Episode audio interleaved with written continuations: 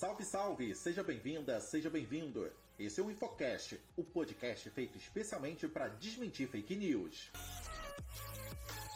Eu sou o Pablo e hoje tenho a companhia da Carol. Salve, salve, Carol! Salve, salve, Pablo! Circulou nas redes sociais um vídeo em que supostos traficantes entram em uma igreja evangélica para pedir oração antes de um confronto com uma facção inimiga. As imagens que ganharam rápida repercussão não passam de mais uma fake news. Fake news. De acordo com a Polícia Civil, a gravação, na verdade, é uma peça teatral feita em uma igreja evangélica no Morro do Borel, na zona norte do Rio. O pastor Alan Mendes, que aparece no vídeo abençoando os homens armados, é presidente da igreja Templo de Avivar.